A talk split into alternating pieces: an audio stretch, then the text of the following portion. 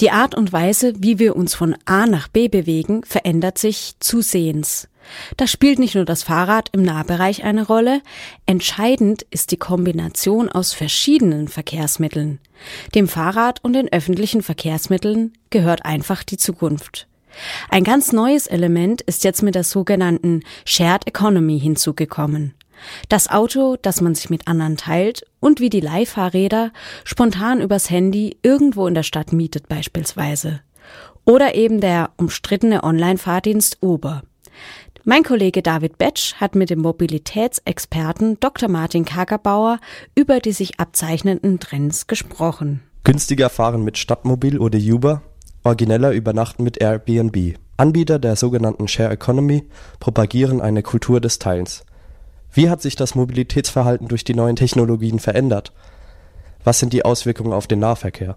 Leihen statt kaufen, nutzen statt besitzen?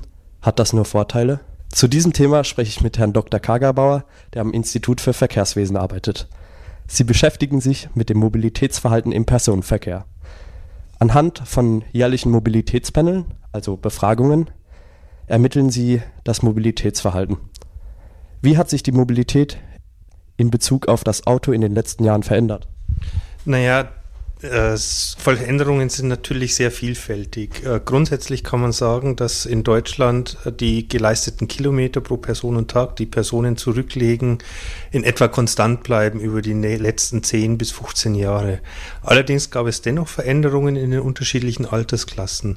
Also sprich, die jungen Erwachsenen, also die Personen zwischen 20 und 40 Jahren, sind heute weniger mit dem Auto unterwegs und mehr mit dem ÖV, als sie das noch vor 10 und 15 Jahren waren.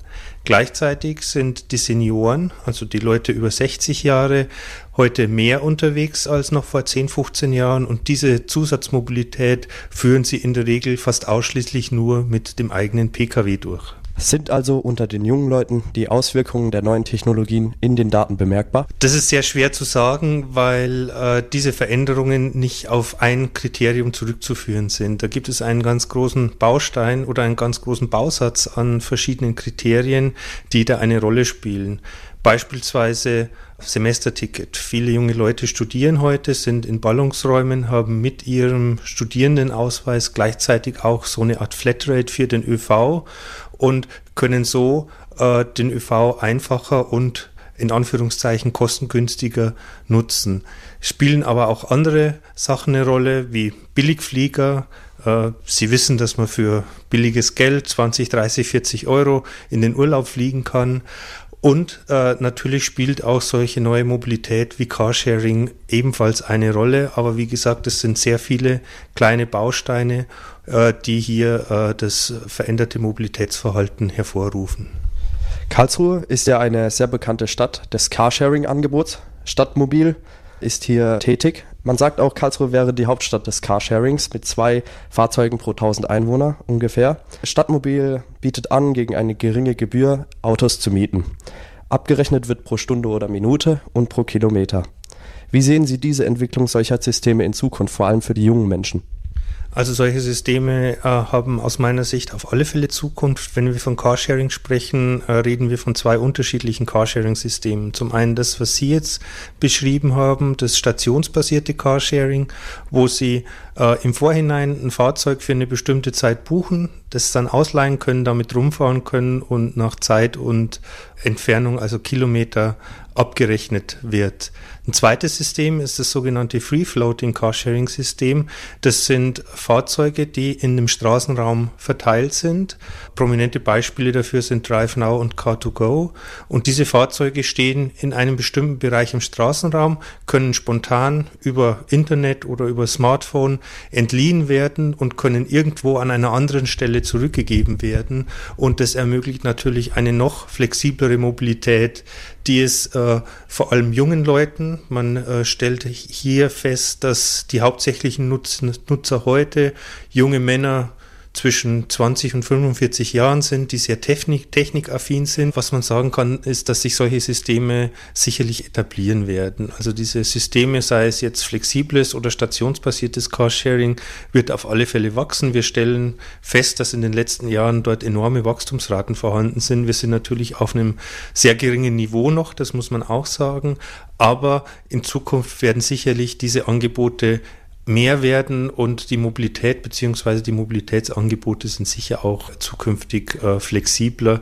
Das heißt, neue Dienstleistungen, verkehrsmittelübergreifende Dienstleistungen werden in den Markt kommen, die eine flexible Mobilität ermöglichen. Solche Systeme sind aber nur dort erfolgreich, wo es genügend Menschen gibt, die sie nutzen. Das ist vor allem in Städten. Wie sieht die Zukunft auf dem Land aus, wo die Bevölkerungsdichte sinkt? Das ist natürlich auch äh, eine sehr gute Frage, weil man natürlich die Unterschiede zwischen Stadt und Land hat. Im, im städtischen Bereich ist eine sehr hohe, hohe Mobilität, äh, sehr hohe Bevölkerungsdichte. Es ist ein sehr hohes Mobilitätsangebot.